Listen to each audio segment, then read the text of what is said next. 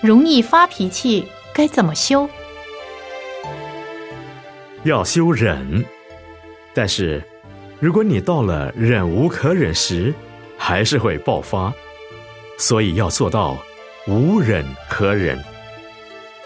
世上忍的力量最大，比如一个东西进水或火烧不坏，但是用打的便会碎掉。而舍利子是打都打不坏。一个修无生法忍、无忍可忍的人，死后才有舍利子，可见忍的力量有多大。如果气压在心里，忍住心里还有气，忍不住怎么办？忍不住最好的方法是爆发。爆发以后就知道。要忍。